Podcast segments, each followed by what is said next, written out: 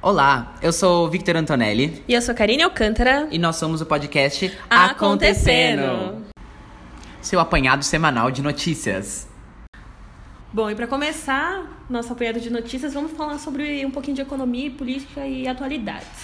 Essa semana, o Datafolha fez um, soltou uma notícia falando que 84% da população brasileira se diz a favor da redução da maioridade penal. Exato, de, de 18 anos para 16 anos. Mas, Victor, assim, o que que isso impacta, assim, na, na vida? Tipo, Então, tem muitos impactos, dentre eles a- o grande aumento também do- da quantidade de pessoas dentro de presídios, que já é enorme. é, exato. E também, muitos psicólogos falam que impacta muito também na formação das, dos adolescentes, né? Porque 18 anos, ele ainda é adolescente, ainda tá É. sendo formada. Eu sempre fico muito em, em choque, assim, com essa questão de maioridade penal. Eu, eu- sinceramente, eu, eu- às vezes eu penso a favor, às vezes eu penso contra, porque realmente, assim, é... Pelo menos assim, na minha criação eu sempre fui instruída a ser responsabilizada por tudo que eu faço. Então, com 16 anos eu já era, na minha casa, responsabilizada por tudo que eu faço. Então, se eu fizesse alguma coisa de errado, que eu cumprisse. Só que. Então, muitas pessoas falam exatamente isso. Mas pra mim, eu tive esse pensamento durante muito tempo. E eu acabei mudando quando eu acabei vendo o quanto é, você ainda não é uma pessoa formada com opiniões formadas com 18 anos, é, nem com 18, nem com 16, muito menos com menos que isso. É. Então você é, não tá. Muitas pessoas estão, mas a maioria, e- ou grande parte, não tem muito controle ainda da sua vida. E o que mais pega pra mim é você colocar uma pessoa de 16 anos em um presídio com, com pessoas que fizeram crimes muito piores, muitas vezes, sendo que ele só tem 16 anos, a formação dele ainda não tá totalmente finalizada. Então, É. sendo assim, ele vai ter uma porta no crime, pro crime muito maior do que indo para uma FEBEM, indo para um lugar de reabilitação em que ele ainda pode ser salvado. Então, é, você colocar uma sentença, sei lá, 20 anos para uma pessoa de 16 anos, ou de 8 anos para uma pessoa de 16 anos, impacta muito é, pro que ela ainda poderia ter sido se ela fosse para um, um lugar de reabilitação, alguma coisa do tipo. É, É, mas aí vai muito de, de encontro com o que é realmente o presídio no Brasil, né? Um presídio não é um lugar de, sei lá, você rever tudo que o cara fez e tentar trazer ele, é, tentar moldar ele para que depois ele consiga ser reinserido na sociedade, né? Pagar pela pena, mas para ele se conscientizar, dependendo do crime, é claro, né? Você não vai pegar um cara Uhum. assassino, sei lá, em série. Mas, sei lá, um pequeno furto ou qualquer coisa, não é um local assim pra pessoa tomar consciência e se afastar um pouco e depois conseguir ser reinserido na sociedade, né? É algo bem punitivo mesmo, né? Sei lá, nem sei se essa palavra tá certa.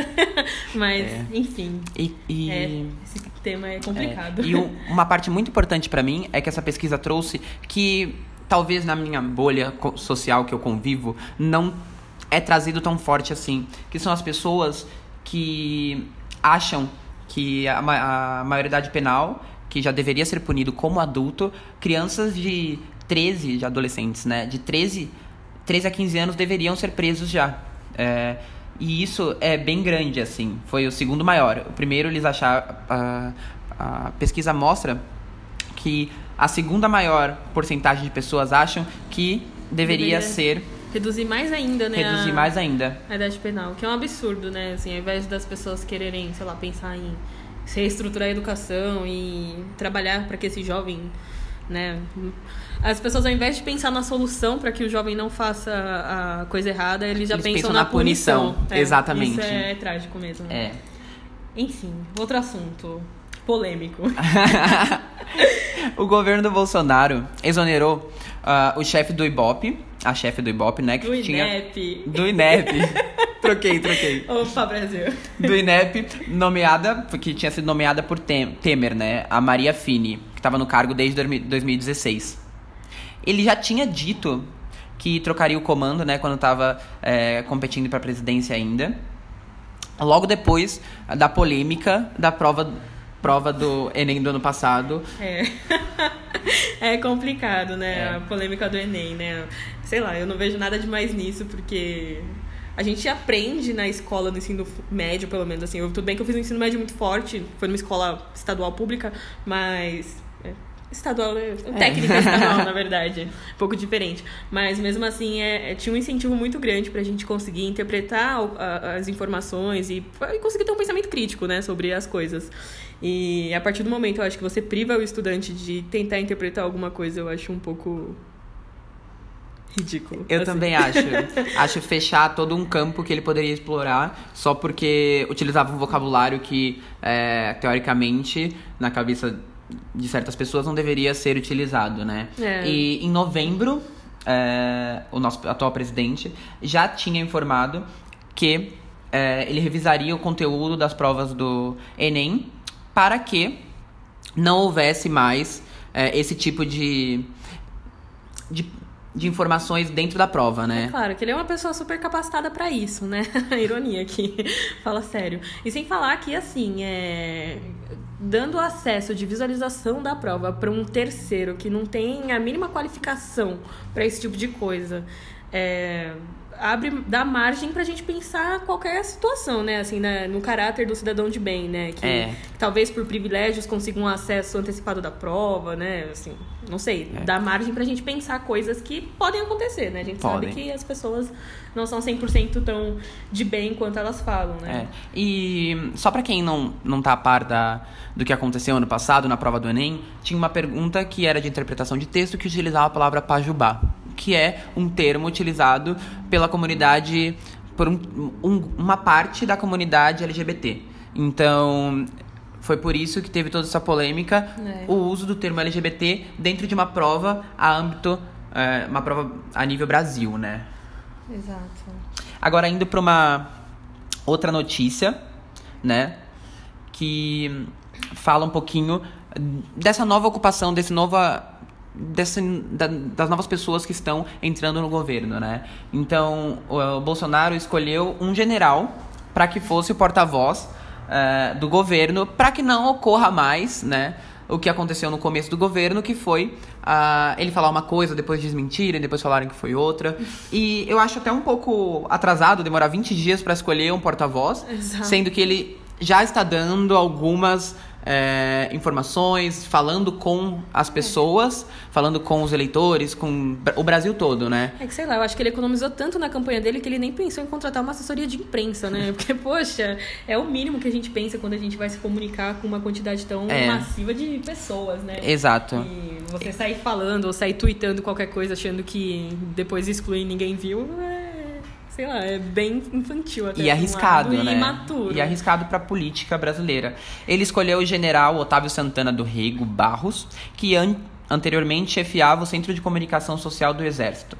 É, ele também participou de uma missão de paz no Haiti, é, quando estava dentro do, do Exército, né? Então, é uma pessoa capacitada, mas, como nós, como nós já estamos vendo, é mais uma pessoa do exército que entra é, como um, com, para um cargo no governo, né? Então, tem bastante, é algo talvez para se preocupar, não sei. É, tem que ver como vai ser o desenrolar desse, desse governo, ah, né? Mas sei lá, mas até pensando assim, é até bom mesmo ter uma pessoa lá para botar o freio nele, porque pensa, né? Se ele fala um monte de asneira e a população se revolta e tenta tirar ele, aí fica o Mourão. Aí eu não sei o que, que é pior.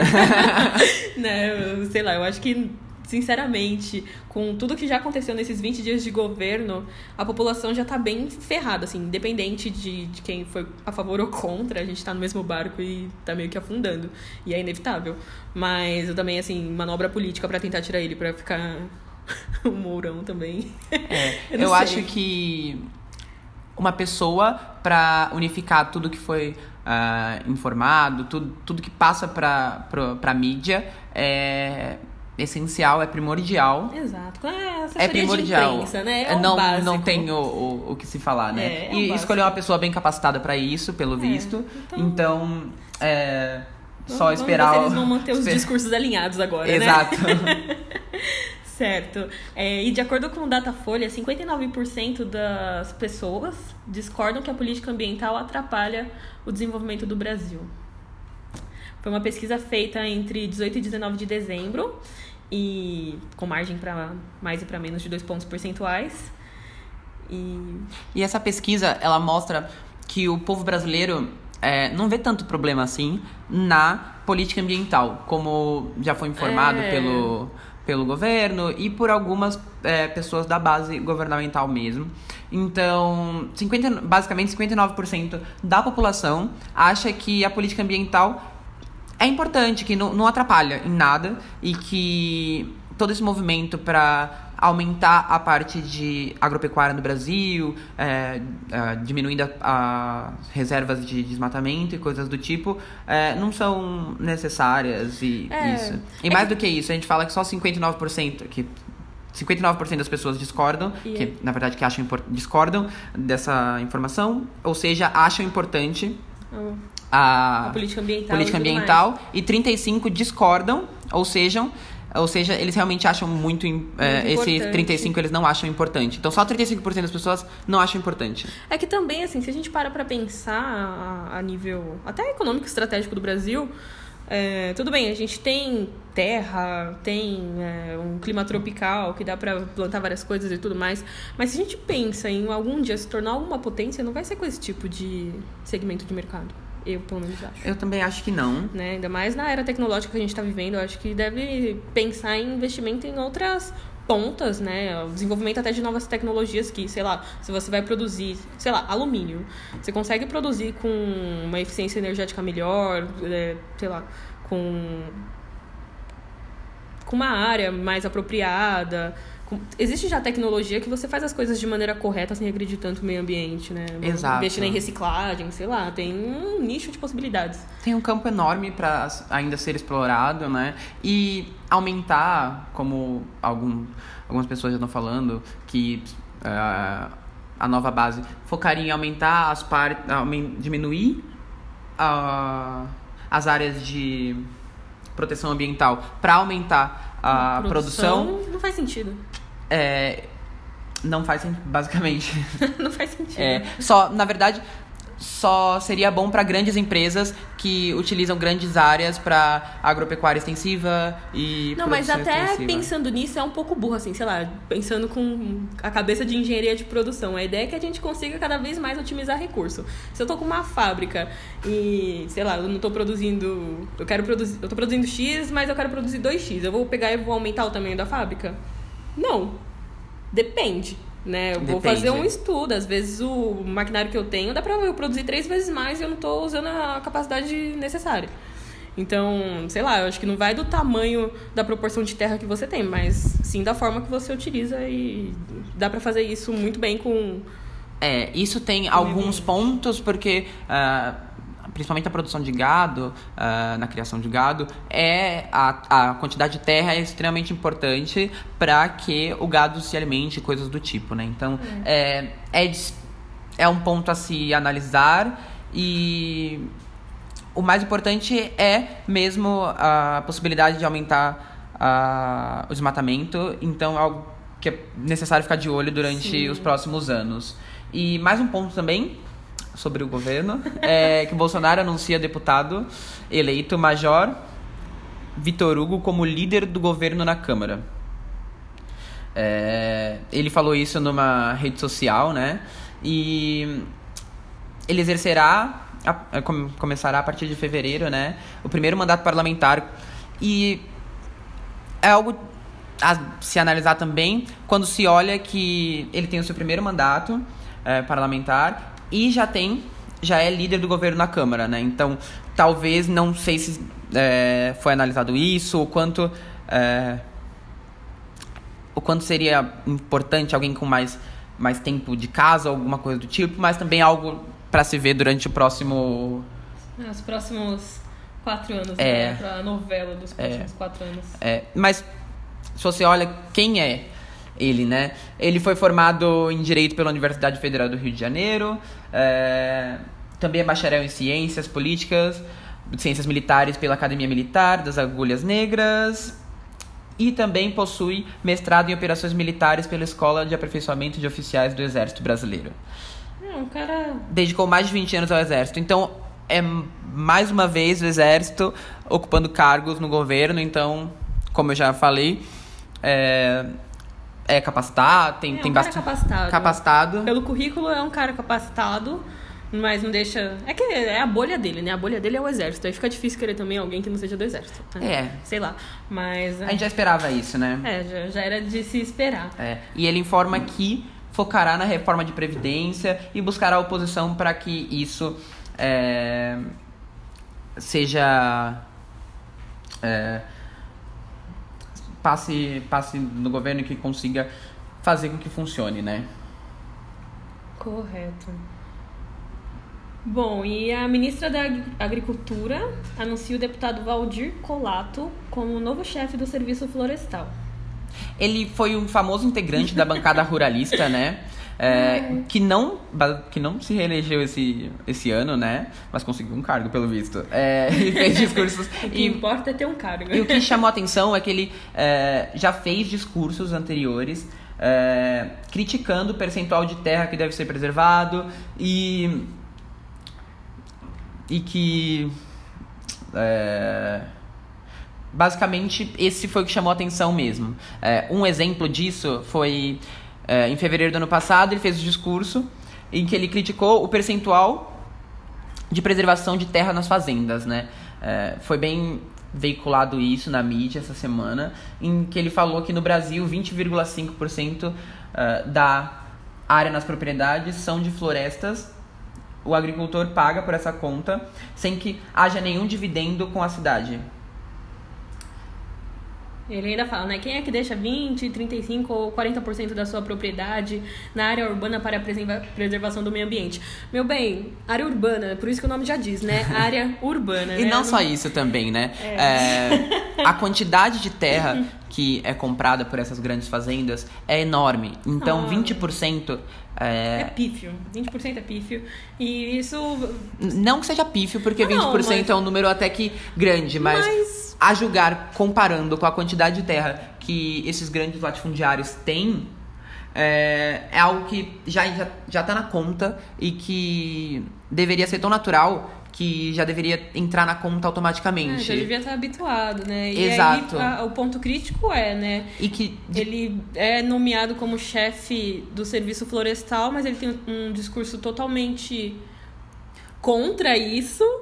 Ou seja, é um puta de um conflito de interesse aí. É um né? grande conflito de interesses, né? E que não sei se ah, deveria ter sido escolhido exatamente por essas, ah, Essas questões. essas questões, né?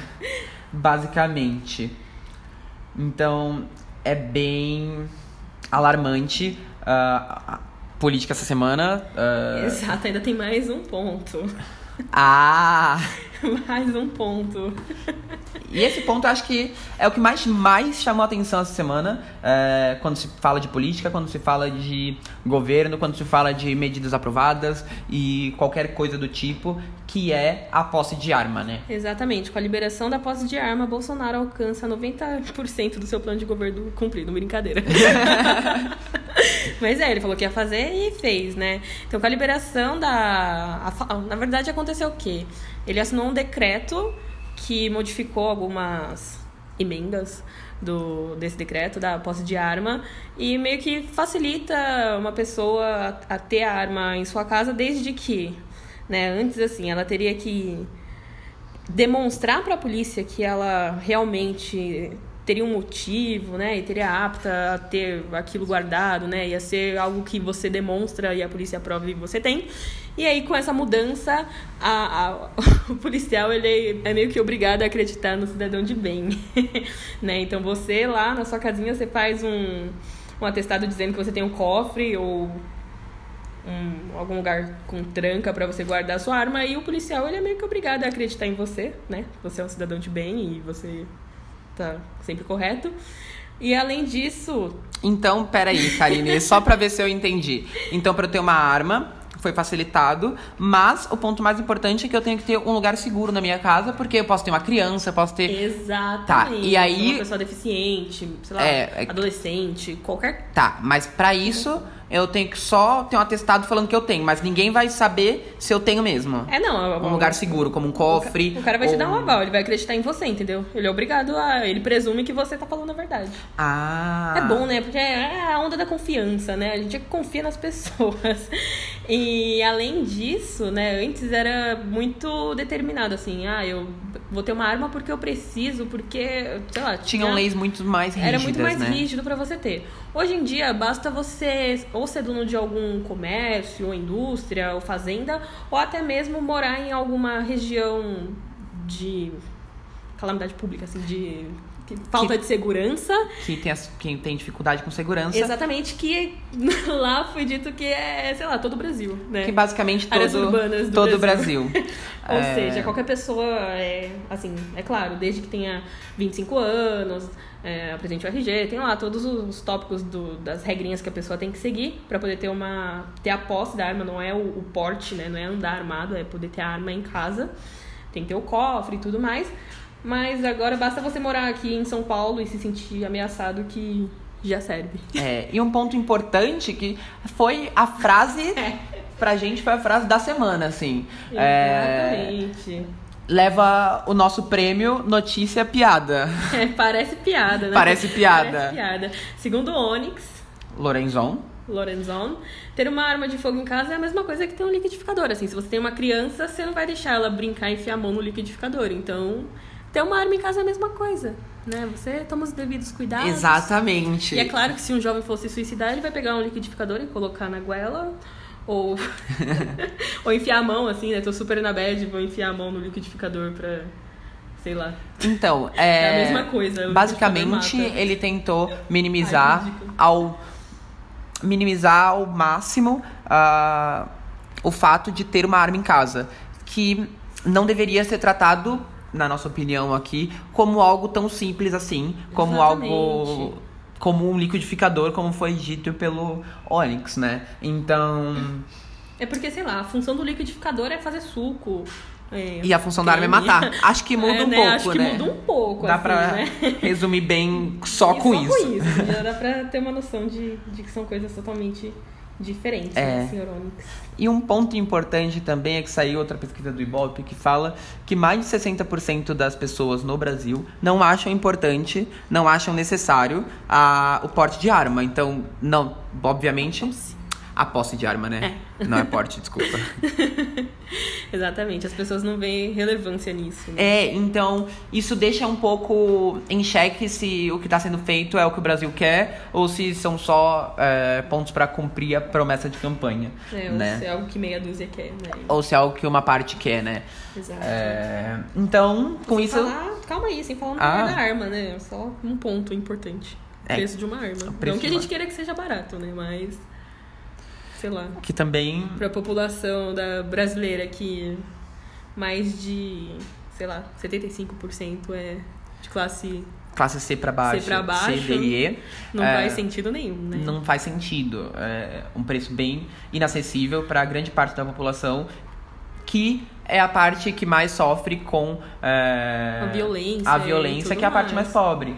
Então, é algo a se pensar se realmente é, melhora mesmo. Já saíram outras notícias é, essa semana agora que tá bem fo um foco. A quantidade de vidas que foram salvas pela diminuição de armas é, no Brasil. Então, é, é algo a se analisar e ver o que vai acontecer daqui a um tempo ah, com a quantidade de armas vai realmente aumentar e se a quantidade de é, de mortes e de assaltos vão diminuir, Diminuir. Se não vai só aumentar a violência é, no Brasil, né? Ah, Sei lá. E agora, para melhorar um pouco esse clima um pouco pesado de Né? política, Clima hostil. a gente vai falar um pouquinho de música. Exatamente. Exato. É, Começando pela Ariana Grande. Maravilhosa. Maravilhosa Ariana Grande. Que Sim. cada vez se mostra mais capaz e. Empoderada e E presente, sem parar, né? e Porque acabou parar. de lançar um CD. Sem limites. A Ariana, ela tá... Ela- Tá, tá focada ali. Porque Tá lançou um. CD, né? Lançou um CD e depois já foi pra outro CD. Tem que aproveitar a onda de Não outro CD, né? Outra, outros Outro hit, singles. outros Outros singles. Já é o terceiro, né? E. ela lançou a música Seven Rings, que é uma música que fala bastante de.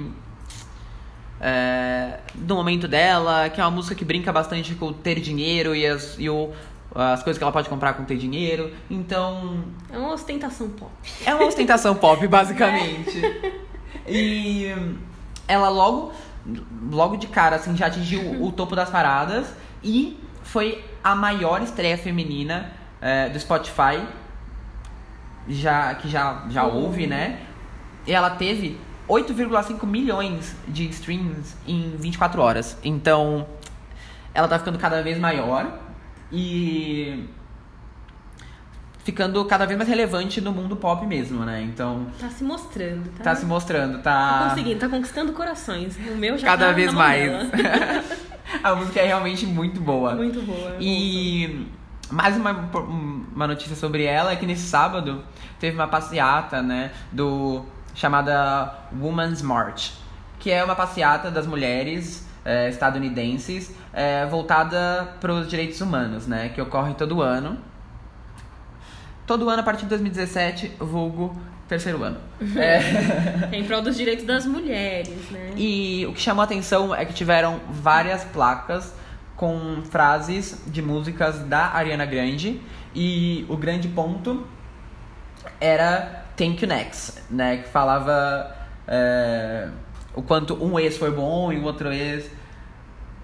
Quanto o ex era bom, né? Falando da presidência dos Estados Unidos, que o ex era o Obama Exato. e agora é o Trump, né? É, é o real Thank You Next. Volta Obama. Exato, as mulheres É. bem engajadas e falando da Ariana, né, que já passou por bastante coisa. E outro ponto também que chamou a atenção foi que é, o Mark Ronson, né, que quem não conhece, foi quem fez aquela música com a Miley. Miley Cyrus, Maravilhosa. aquela música maravilhosa. Sim, ele publicou uma foto com quem?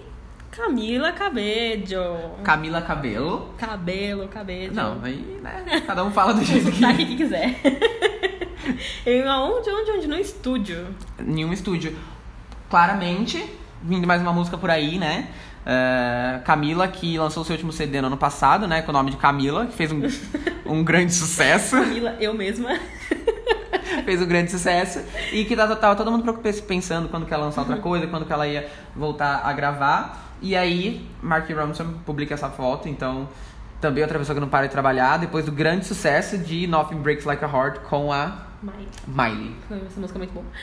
E agora, assim, uma informação bem brasileirinha, né? Pablo Vittar diz que clipe de Seu Crime vai sair antes do carnaval. Ele falou no Stories, né? é, que vai ter clipe antes do carnaval, Graças respondendo perguntinhas. E ele também já informou, quando um fã perguntou se ia ter é, só clipe de Seu Crime e se não ia ter clipe de Buzina. Que muitas pessoas que já escutaram o CD dele gostam bastante, eu sou uma dessas pessoas que adoro esse, de buzina? esse- essa música, eu acho bem carnavalesca. É, Eu- eu- ah, não sei, eu acho. Não sei se é hit de carnaval essa música, mas. Seu Crime? Não, seu crime, não sei. Eu acho que nenhuma das duas é hit carnaval, assim, pra mim. O hit é Jennifer. Eu tô esperando aparecer uma MC Loma parte 2 com um hit do nada, assim, pra, sei lá, surpreender. Carnaval tá que tem um, ainda um- um ritmo do, do, do futebol agora, né? do futebol. É. É, enfim. Semana que vem a gente mostra A o gente hit do, mostra. do futebol. Mas. Sei lá, eu espero que pra hit do carnaval apareça alguma coisa muito surpreendente do nada. Eu mesma, assim, eu- não acredito que nada que existe até hoje consiga ser um hit do carnaval. Lá, Jennifer é música de Natal, assim. É exato. Não É, carnaval. eu achava que Jennifer ia ser o hit do carnaval, mas ela já estourou muito É. agora. Ainda mais com, com o clipe que teve. Super empoderado. Sim, né? Super empoderado. É, com a Marcelina. Não fala que ela é Marcelina lá. Ela é tão boa, ela tem até um, um, um canal no, no YouTube chamado Mundo Gordelícia, que Ah. fala sobre empoderamento feminino, body positivity, aceitação corporal. Então, é um clipe que traz tudo isso e conta com a Mariana Xavier sendo a Jennifer, né? Exatamente. Mariana Xavier, maravilhosa. Maravilhosa, que já levanta essa bandeira há muito tempo. e que só vem mostrar cada vez mais o quanto a aceitação e isso é, tá melhorando e tá sendo foco e cada vez mais. E é necessário, né? Se amar, se aceitar e, e passar isso pra todo Exato. mundo. né? Porque não adianta, senão você vai ficar depressivo a vida inteira. Exato. Voltando pra Pablo Vittar. Pablo Vittar, exatamente. Exato. Ela e também falou que tal, né, em dezembro que talvez é, falou também nos stories que Buzina sairia antes do carnaval. Então os fãs estão esperando os dois clipes antes do carnaval, ansiosos e querendo que Buzina toque muito no carnaval. Vulgo, esse sou eu, cara. É. Agora É. uma notícia um pouquinho diferente é que Ruge curte o amanhecer na praia em novo clipe. Exato. E esse novo clipe, sei lá, eu acho que. Eles lançaram um EP ano passado, né? É, assim, eu- Com- eu fiquei muito feliz assim, com a volta da Ruge e, e tudo mais. O bloco da Ruge no carnaval. E... Foi bom o bloco da Ruge? Eu não. Eu Você fui, não mas foi? tava muito lotada 23. Eu não Tava consegui. bem, bem, bem Tava lotado? muito, tava impossível, assim, de existir naquela região. De Então, verdade. eu acho que o Ruge, ele vem pra suprir uma necessidade de lembrar do passado e Exato. coisas do tipo. E eles vêm com esse clipe Solo Tu, que também tem. ó, parece bastante com o que eles lançavam no passado. É, A É. música, o clipe são elas na praia, aproveitando, mas o- a música em si não parece uma música que vai fazer tanto sucesso. É, assim, eu particularmente não gostei, assim, eu, enfim. Karine não gostou. É, não eu gostei. achei um pouco bagunçada, um É. pouco tentar surfar na onda, porque na música eles cantam. Tem uma frase que eles cantam em português, inglês e espanhol. Exato, gente, E aí- assim, ah, Fica um pouco- mental. Fica um pouco Cláudia Leite, tentando mudar toda hora a língua e coisas do Daqui a tipo. pouco solta um aramaico lá no meio. não dá. De- pensa em uma coisa e vai. Assim, se você vai fazer uma música em português e em espanhol, você chama alguém latino pra cantar Eu acho que dá pra fazer uma música em português e espanhol, Ah, mas português, lá. espanhol e inglês, a mesma pessoa na mesma frase, eu achei too much. Eu achei um pouco demais. Está, está demasiado. Estás muito. Too much. Too much. Vai ficar complicado, Rude. Assim, não dá. Mas É. tudo bem. A gente releva. E agora, é, uma informaçãozinha, né? É que também que a Rosalia lançou ah, uma música junto, um single, né? Com o James Blake. Na verdade, o James Blake lançou no CD dele, né? A música se chama Barefoot in the Park, que foi lançado no CD do James Blake. É, que para quem não conhece o James Blake, né? Ele é um cantor britânico é, que muitas pessoas é, conhecem por ter uma música bem calminha e por fazer suas próprias músicas, ser bem, bem autoral, fazer música, fazer todos os, os fazer toda a produção em si da música. Então, é, a Rosalia, que nunca tinha feito um, um feat, né? é, fez com o James Blake, ela falou que gosta muito dele e que é, realmente a música é bem calminha e é pra escutar num, num domingo no parque. É, agora, uma coisa mais animada, é o Backstreet Boys também lançou Backstreet Boys. um novo single. é, da, do novo CD deles, né? Que é o CD DNA, que sai, né, dia 25 do 1. O álbum. Uhul. Já, daqui a pouco já tá saindo. Tá meio que na moda essa lógica do. de voltar. A- É, as né? Spice Girls também vão fazer uma turnê. Então. É que dinheiro não é eterno, né? Vamos combinar. As pessoas trabalharam em 1990 e agora tem que voltar a trabalhar, né? Eu acho, sei lá.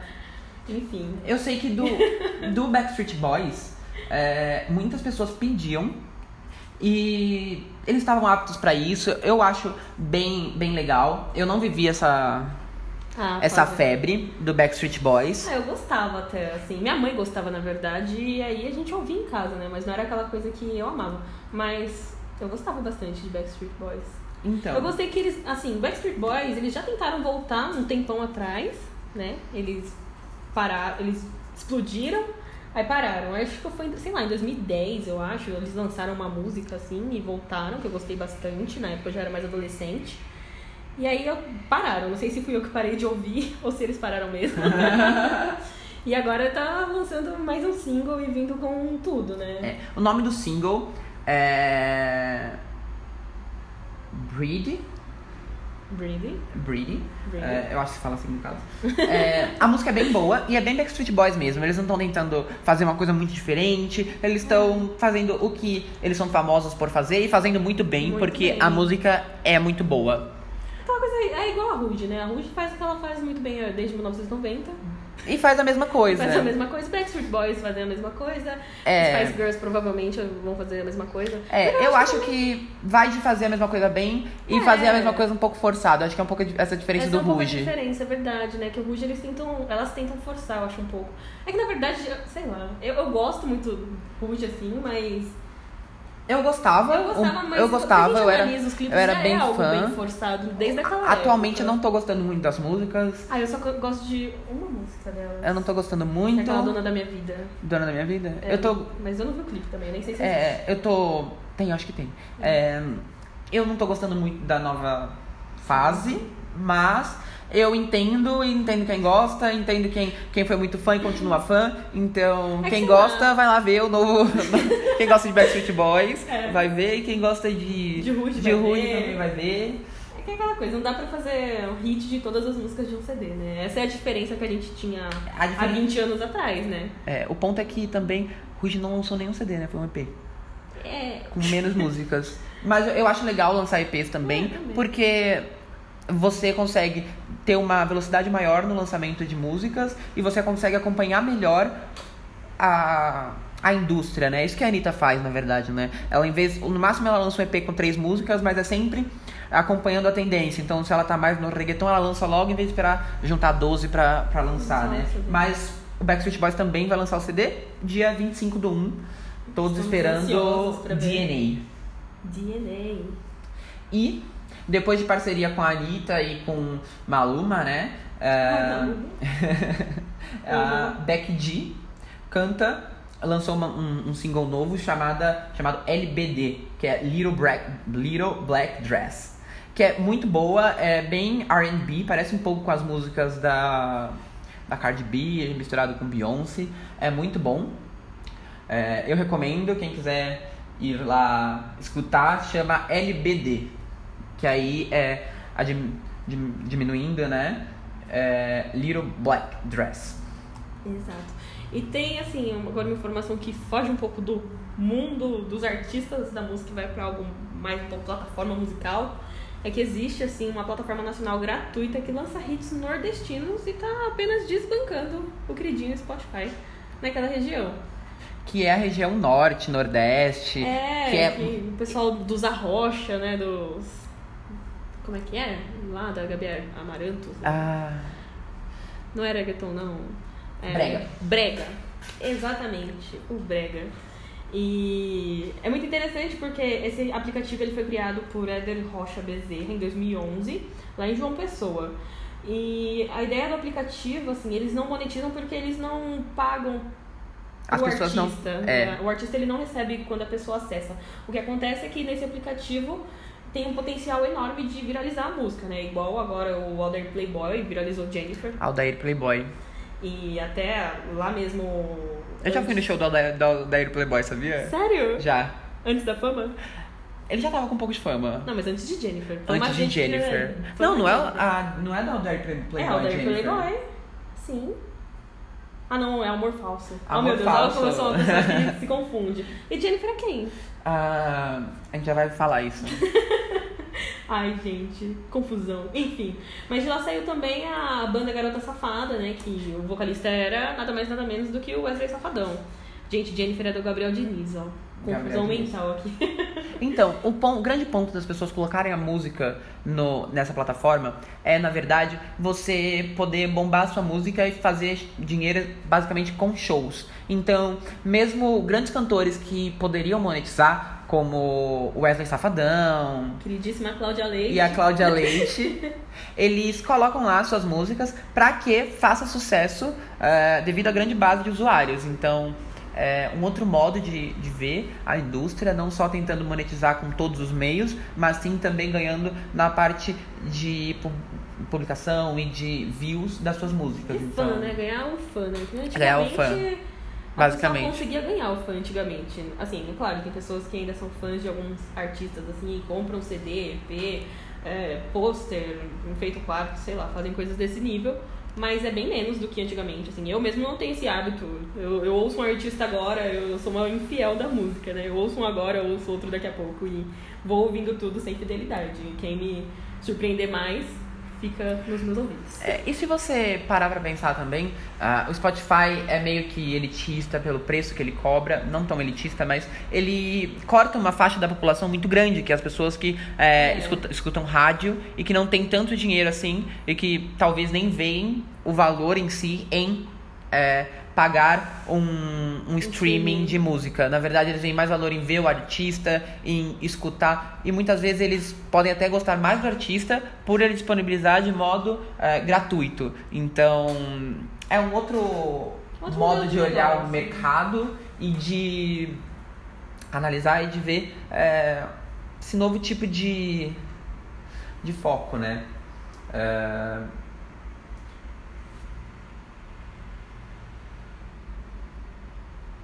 E é isso. E é isso, básico.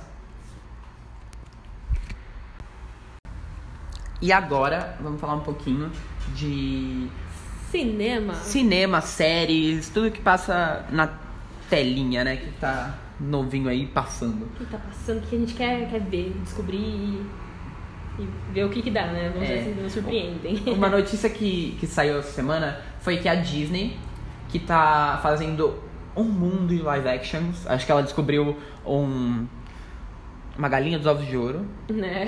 Em que você não tem que fazer novos filmes, você simplesmente uh, entra no que já foi sucesso e no que as pessoas têm no seu subconsciente que gostam. Então, basicamente, uh, ela vai fazer outro live action que é o do Corcunda de Notre Dame. Ah, eu amo esse filme.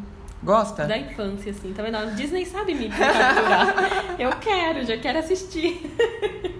Adorava o Quasimodo. Sério? Sério, eu, ficava, eu chorava, era um, um, filme super triste. Eu vi uma vez quando era criança. Nossa, eu vi várias vezes. Nossa, eu vi uma vez quando era criança. E depois disso eu não. Não me peguei. Nossa, eu achava. E eu só vi quando era criança mesmo. É, não, eu vi quando era criança, mas eu bom vi várias que, vezes. Bom várias. que quando eu ver, eu não eu vou me surpreender, né? Porque essa é a... Agora eu já tô com a expectativa lá em cima, né? Que tá? Claro. Mesmo? Sei da Nossa, eu, eu, fiquei tão. eu já sei da história, me surpreenda, né? Não vem me mostrar mais do mesmo, não. Nossa, igual a Bela a Fera. Todo mundo falou, nossa. Aí eu fui ver e fiquei tipo. Ah. É, expectativa. Sério? Expectativa. Mas não, não me pegou também. Ai, não, não foi. Agora, outro, outro filme que saiu um, informações, né? Esse não foi um trailer, foi um teaser misterioso, né? Que é o do Caça-Fantasmas 3. Que é. Uh, saiu um, um, teaser que não mostra muita é, coisa, só mostra a parte de trás do, ca é, um do carro. não quer dizer muita coisa. É, né? só mostra uma parte do carro e não conta muito da história, nada do tipo. Mas saíram notícias de que o elenco. Uh, o elenco. Uh, do primeiro filme vai aparecer nesse próximo filme também. E tem é, informações de estreia para o verão de 2020. Vamos ver. Verão americano, né? Que é, é, o summer, que é o nosso inverno. Então deve ser perto do comecinho do ano. Não, é. meio do ano deles. Ano que vem. É, não, Só 2020, é? 2020, no 2020, caso. né? 2020 a gente. Fico confuso, porque eles gostam desse negócio de seasonal. É tudo no verão, no inverno, né? no, na primavera. Eu fico confuso, porque aqui a gente trabalha com meses, datas. Você fala para um engenheiro mais ou menos ali no negócio, a pessoa já fica confusa, né? É, não, tem que ser objetivo, né? É. Janeiro, fevereiro, março, abril. Não é. com essa de verão, inverno. Mesmo porque eu sinto todas as estações todos os dias. Então... É porque aqui é um pouco junto, né? Lá é, é mais separadinho. É separadinho, né? É. Então acho que deve ser por isso também, a nossa percepção. E outro trailer também que saiu foi o trailer do Homem-Aranha Longe de Casa, né? Em que o Peter, o novo Peter, né? É, que é o Tom Holland, ele vai para a Europa Oi. e passear. E aí acontece algumas coisas lá e chega o Nick Fury pra falar que ele vai ter que trabalhar nessas férias. Então é um trailer bem legal e um filme que está sendo bem esperado. O primeiro filme foi bem bem falado pela, cli, pela, pela crítica, olha. pela crítica. Então. O primeiro filme, só pra eu ver se eu não tô perdida aqui de Homem-Aranha, é o que a Mary Jane morre. Ou não? Não. Nossa, eu tô bem perdida de. Homem-Aranha, tá vendo? É, nossa, mas saiu faz. Acho que É. o ano passado. O ano passado ou o ano anterior. É bem novo, bem novo mesmo, assim. Que era um novo Homem-Aranha. Um novo Homem. Não, é que teve um Homem-Aranha. Então, confuso. Aí depois teve outro Homem-Aranha e esse é o terceiro. Que a Mary Jane era loira. Não. Ah, então eu preciso assistir todos. Tá. Fazer Então, uma maratona é um filme que eu gosto aqui. bastante, então eu tô com a expectativa lá em cima pra esse novo Homem-Aranha, né? E. Outra informação também é que Grace and Frankie, que é uma série da Netflix, foi renovada para a sexta temporada, que é uma série que eu não dava muito pra ela no começo, que é basicamente dois casais, que é um senhor e uma senhora, e outro senhor e outra senhora, que é a Grace e o marido, e a Frankie e outro marido. É, se separam porque os maridos delas tinham um caso e separaram pra ficar casados, gays, né? Então, conta a história delas, já na terceira idade, tendo que é, descobrir e superar isso é, de forma muito engraçada, porque as duas são muito diferentes. é,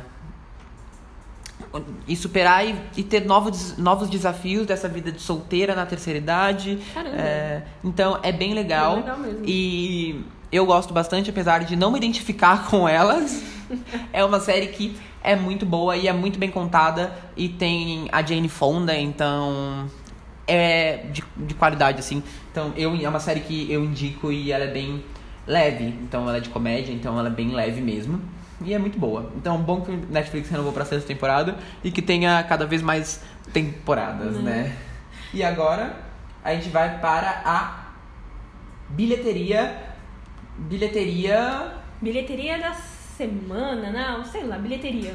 Bilheteria da semana. Bilheteria da semana nos Estados Unidos, né? A gente tem aqui o, em primeiro lugar, vidro. É, de 18 a 20, né? Que é a É. prévia do que mais ou menos tá acontecendo no final de semana das estreias, do que tá E tudo acontecendo. Então, o que muita gente tava esperando era a estreia de vidro, né? Exatamente. Que é a sequência vidro. de fragmentado. fragmentado e de corpo fechado? Corpo fechado. Corpo fechado, acho que é corpo fechado. os três. Os três filmes Os três filmes, né? Do- Os três paranormais, assim. do Shyamalan. É, que é o Shyamalan verso que as pessoas estão falando, né? né? Então, é um filme que as pessoas estão com bastante expectativa Eu devido ao último das cima. 23 personalidades, No topo. né? Então, ele já ele foi o primeiro na bilheteria É, com mais arrecadações, com mais de 40 milhões de, de reais só no primeiro De doletas.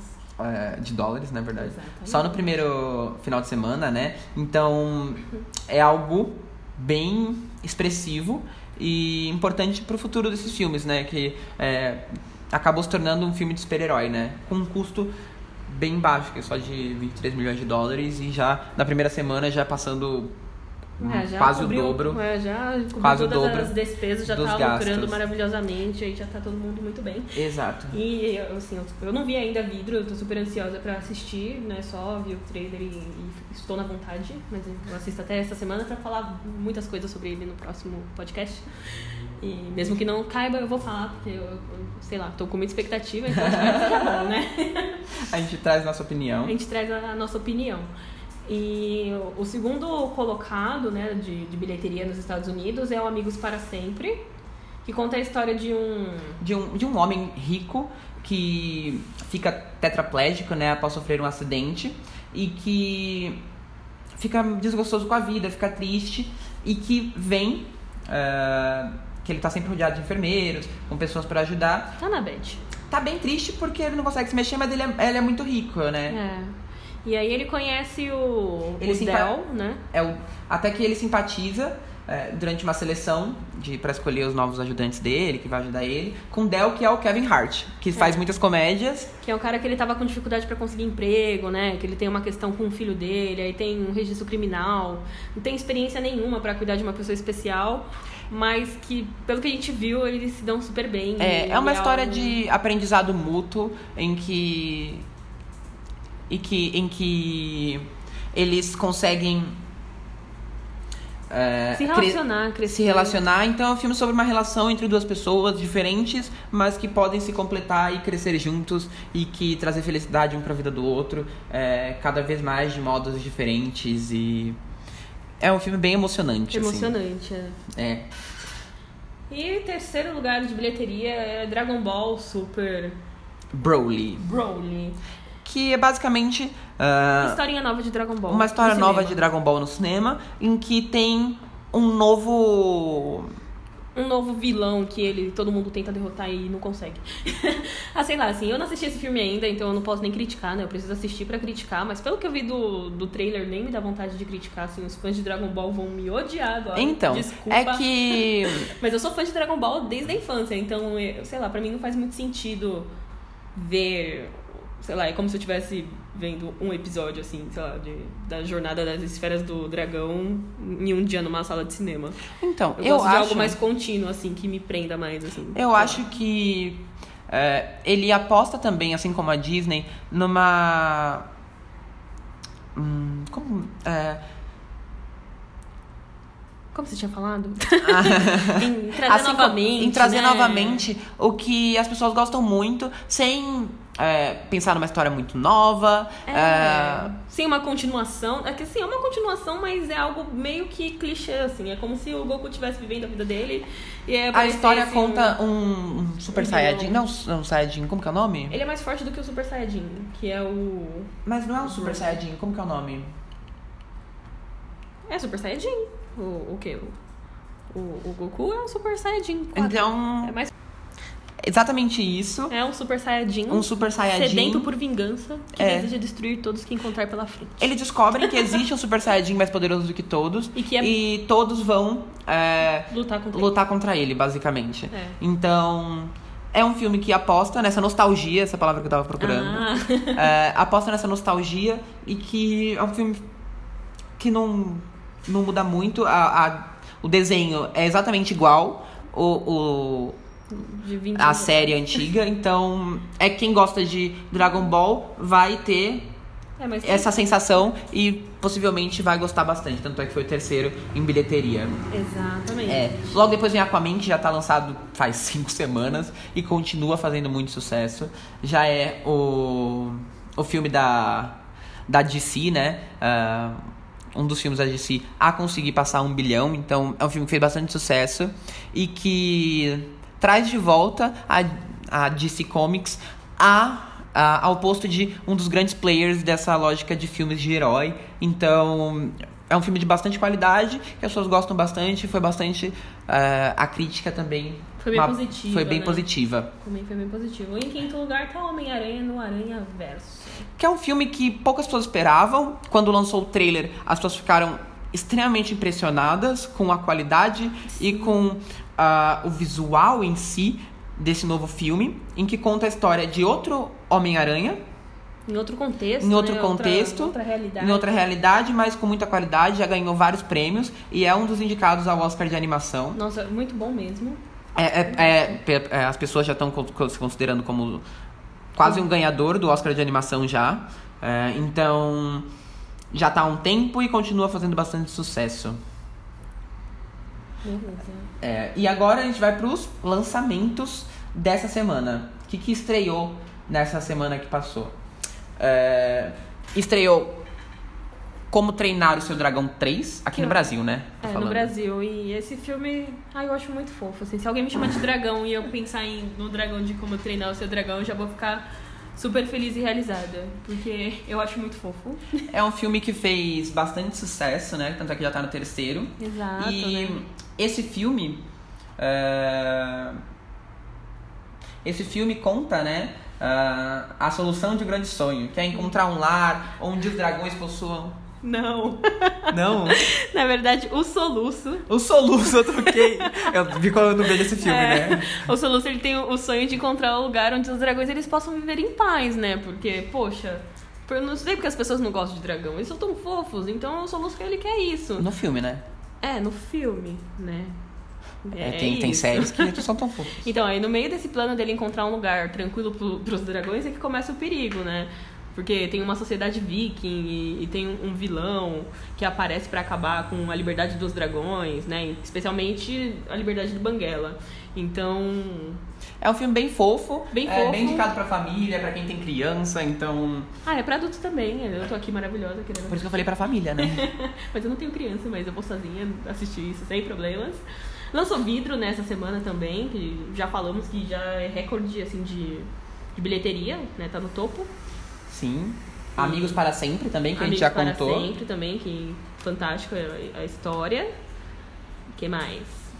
Também teve ah, esse filme, O, O Peso, Peso do, do passado, Passado. que é um filme americano que conta a história de Erin Bell, que é a Nicole Kidman. Então já é um filme é, que deve ter ah, uma atuação muito boa, né? Esperando a Nicole Kidman. Que é uma detetive de polícia norte-americana que aceita participar de um plano arriscado, né? Infiltrando-se entre bandidos para obter informação. Mas aí dá errado é, essa estratégia, né? Gerando uma marca na vida dela pra sempre. Então, e aí, anos depois, ela reencontra as pistas da gangue. E aí essa história se, se dá a partir disso. Então, Sei lá. Essa sinopse é bem duro de matar, né? Você já Steven Seagal, ele tem que salvar a família dele. já penso nisso quando eu, eu leio essa sinopse, quando eu, eu vejo isso. a diferença que eu acho Steven Seagal é a Nicole, Kidman. Nicole Kidman. Então, expectativa já deu uma leve aumentada aí a partir do nome Nicole Kidman. Exato. Também tem esse filme que foi lançado, que é Cafarnaum. Car... Opa! A gente tem uma leve dificuldade de contar porque é um, um filme das nacionalidades do Líbano e da França. Lebanon.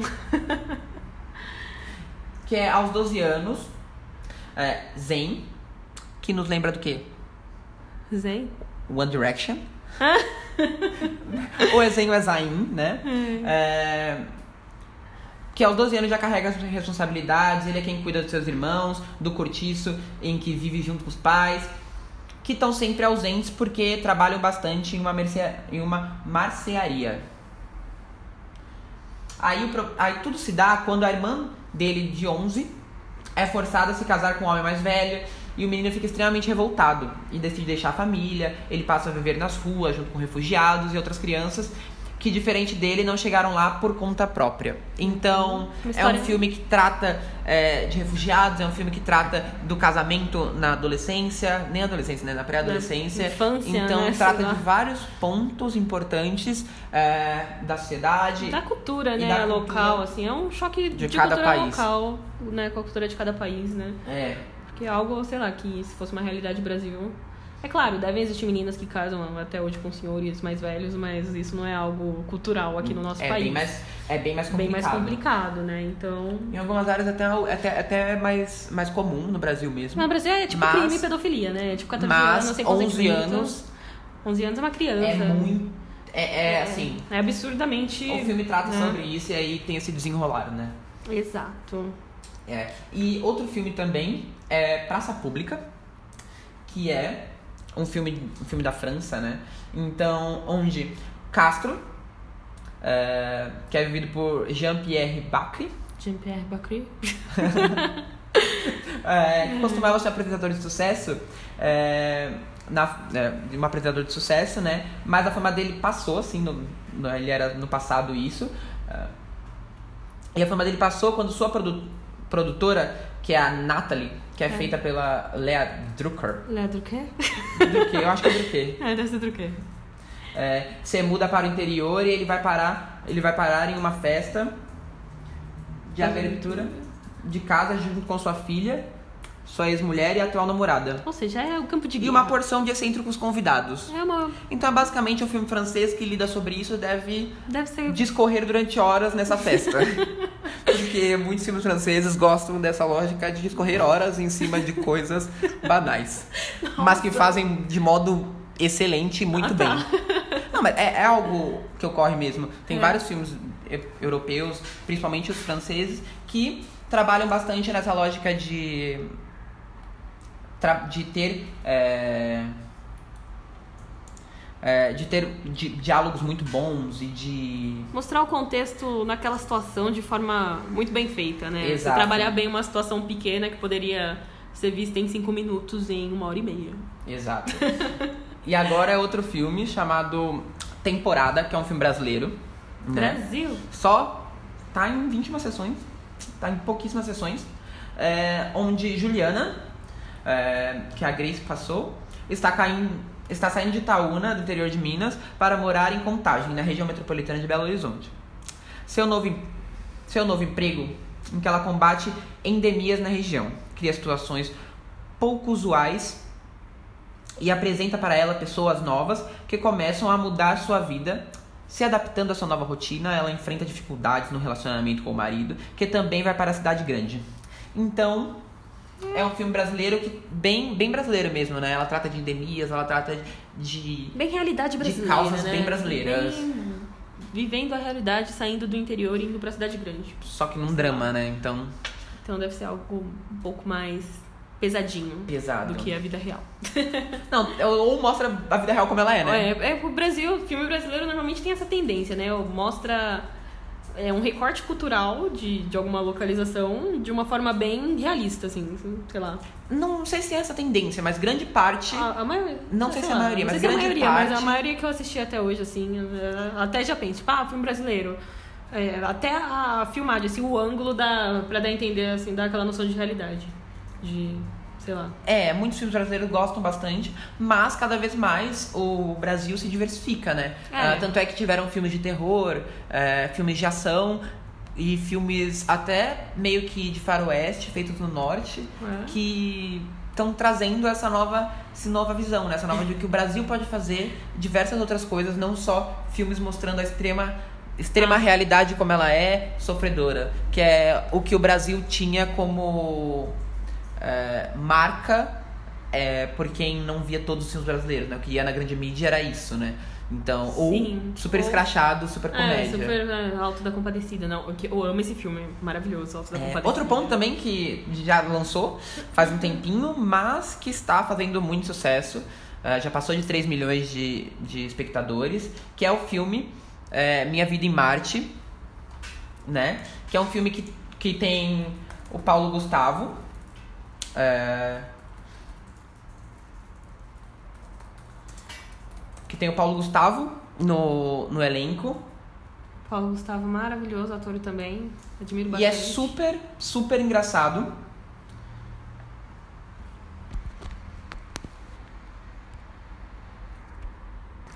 Super e além do né? e além do Paulo Gustavo tem a Mônica Martelli, né? Então tá fazendo bastante sucesso no fui ver essa semana passada. É, Eu ainda não vi esse filme, mas pretendo assistir também. Eu tô bem por fora do cinema, eu tô por fora da vida, né? Quem é essa pessoa? Então tá bem engraçado É. esse filme, é, já tá fazendo bastante sucesso. Então quem tiver a fim de um filme engraçado brasileiro, é, trazendo a marca Paulo Gustavo, né? Sempre de um humor bem escrachado. Então é bem, bem engraçado esse filme, onde é Mônica Martelli, que era casada, depois de um, de um período ela se separa, e aí tem toda a dinâmica de ser reinserida na sociedade das pessoas solteiras. Ai, é um processo.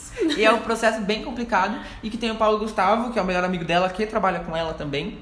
É, tenta ajudar ela em todos esses processos. Então é bem engraçado, bem dinâmico e bem. bem. É, a cara Paulo Gustavo mesmo, assim. Então. É Paulo Gustavo, você quer se ver você Paulo for, Gustavo? você vai, vai gostar. Ele tá de cabelo, então é bem Bem diferente. diferente. Exato. É. E o que tá acontecendo bastante também é as pessoas que estão fora do Brasil passando eh, nas ruas, esbarrando nas pessoas e falando sorry, porque no filme tem uma cena emblemática e que todo mundo tá tentando copiar isso e tá bem engraçado nas redes sociais. Então, se você estiver fora do Brasil, você pode esbarrar em alguém e falar sorry e postar na internet. Porque no filme eles fazem exatamente isso. E agora, passando um pouquinho pra agenda de estreias da próxima semana. Estreias da próxima semana, né? De 24, né? De 24 do 1. Primeiro filme que a gente vai falar aqui é A Favorita, que é um drama. Pra... Que a gente pode esperar de a favorita. Bom, A Favorita é um filme que se passa. É um filme que se passa na corte. ah, lembrei. Eu tava... Não na associei o nome ao corte- filme. Na corte da Inglaterra. Sim. É, a corte da Inglaterra do século XVIII, onde o que acontece? Ah, existe uma ajudante da rainha em que faz tudo pra ela e aí chega uma outra pessoa Que é a Emma Stone, maravilhosa. que é a Emma Stone e tenta pegar o lugar dessa melhor ajudante da rainha. Então, Conselheira secreta está aí amante, né? Vamos com calma aí. Na sinopse do filme se fala amante da rainha. Mas essa ajudante, essa conselheira claro. secreta. Mas no trailer não fala nada disso. Então, Só assistindo pra saber. só assistindo essa saber Essa semana. se existe o negócio do lesbianismo, se não existe. Então, é algo bem. O filme é bem dramático, bem. Tem partes engraçadas também. Parece interessante trailer, trailer. mas pareceu bem, bem interessante. Quem gosta dessa temática século XVIII, coisas do tipo, vai gostar bastante. Bom, aí tem o Boi de Lágrimas, né? Que é um filme que acontece. A história é narrada na periferia de São Luís do Maranhão. E, sinceramente, o trailer O trailer não é- consegui captar a mensagem que tem a ver com a sinopse. Não sei. Então, é um, é um filme, pelo que a gente conseguiu ver, bem pesado. Bem pesado. Bem pesado e que tem cenas bem fortes, assim. É, Então, é um filme bem, bem... bem de militância Bem política mostrando, e exato. tudo mais. Parece ser bem interessante, assim, e deixou. O, o trailer deixou aquele quê de curiosidade, assim, nossa, o que, que eu posso esperar dessa história? É, e Né? foi lançado... Vai ser lançado na semana que vem, então esperaremos. O que, vai lançar também pras Beat Lovers? Beat, BTS Lo- Lovers. BTS Não, Lovers. não tem o nome, eh, esse fandom? Ah, Esse fandom. Não sei. Mas tudo bem. As É, K-popeira.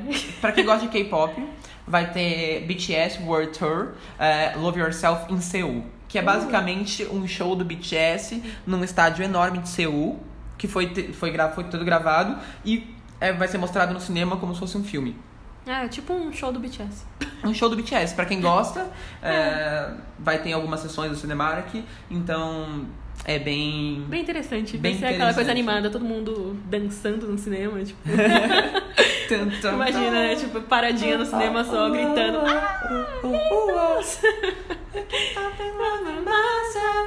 Outro ponto é, que vai ser lançado vai ser Creed 2, que é a sequência do Creed 1, basicamente.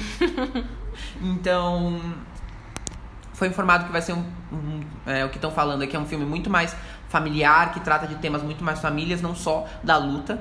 Então, é um filme de luta que não trata só de luta, é muito mais é, muito mais complexo e completo do que só um filme de luta É muito mais o contexto, né? Tipo. Enfim. basicamente. Então, pra quem já gostou do- de, de Creed 1 e gosta do Michael B. Jordan e do Stallone, vai gostar de novo. Basicamente, Exato. pra quem não, não sabe da, da história do filme, é, o Michael B. Jordan, que é o principal, que é o Adonis Creed, por isso que o nome é Creed, é, Tandantes, né? ele, no último filme, ele lutou com o Pretty. Pretty Rocky Coleman. É, e aí, depois disso, ele segue sua trajetória do campeonato mundial de boxe contra ah, toda a desconfiança e companhia de sombra do pai. Então, é, que é o. E com o apoio do Sylvester Stallone. Que é o Rock. É, mas a próxima luta dele, é, todo filme gira em torno da próxima luta dele, né? Que precisa enfrentar um, um adversário que tem toda uma um problema com o passado da família dele. Então, além dele lidar com toda todo ponto de ter a briga em si, ele tem que lidar com o histórico da família dele e a família dele falando pra ele não lutar e que se ele for lutar, vai ser por ele mesmo. Então, é um filme bem complexo e familiar mesmo, assim. Então, É algo muito mais. Além do, da técnica do boxe, exato. né? Outro filme que vai lançar agora é o Eu Sou Mais Eu, que é o filme da Kéfera, que tá sendo bastante falado também. Da que é fera. Da Kéfera. tá sendo bastante falado. É um filme que ela vive uma superstar que é super arrogante e que se acha e que, é, por conta de uma feitiçaria, ela volta ao passado É pra quando Xuxa, né? ela era jovem. É tipo, de repente, 30 ao contrário. É, É, ela volta tipo- ao passado e aí ela tem que viver toda a adolescência dela de novo, só que é, tendo a mentalidade, é, e sabendo tudo que ela viveu no futuro. Então ela já sabe tudo que vai acontecer. Que traumático, já E ela tem voltar. que se aceitar do jeito que ela é. Então é um filme sobre aceitação, sobre ser quem você é. E é um filme que todo mundo tá esperando porque é a Kéfera e a Kéfera tem muitos seguidores. Então ela já tá fazendo uma divulgação bem grande.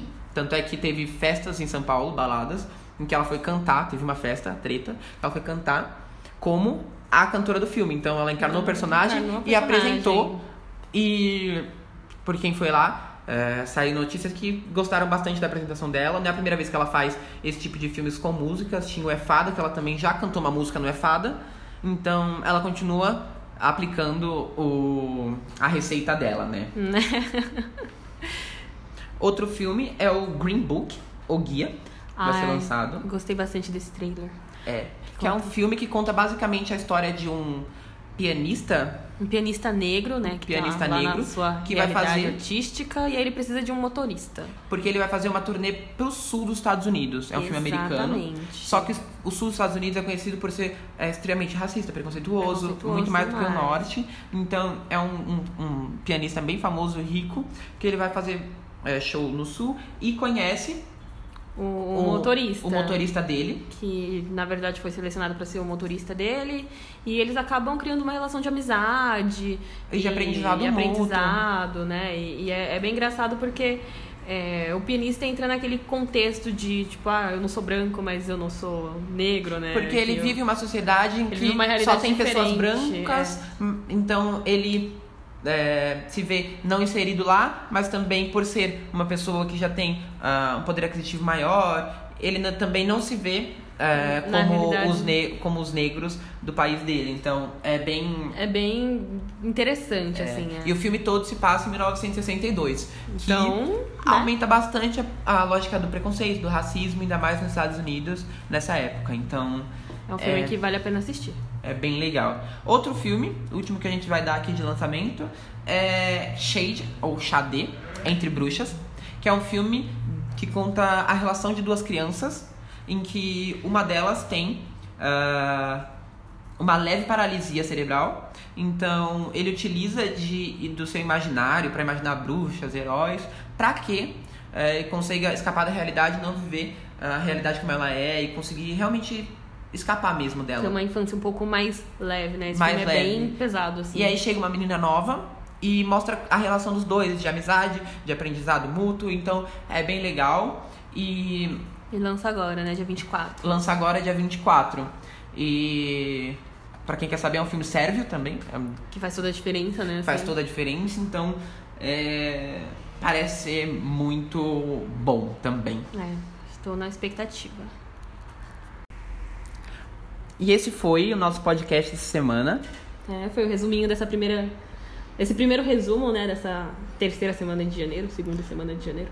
E mais o nosso primeiro podcast, né? Isso. Primeiro episódio. Então, quem quiser saber mais sobre a gente, quiser falar com a gente, é só entrar nos nossos Instagrams, né, nossos é, canais de comunicação que é Victor DLLI, e Karine Pontalcântara. exato, ou mandar um e-mail para acontecendo, acontecendo.pod, pod, arroba gmail.com Ou ainda seguir acontecendo no Instagram. no Instagram.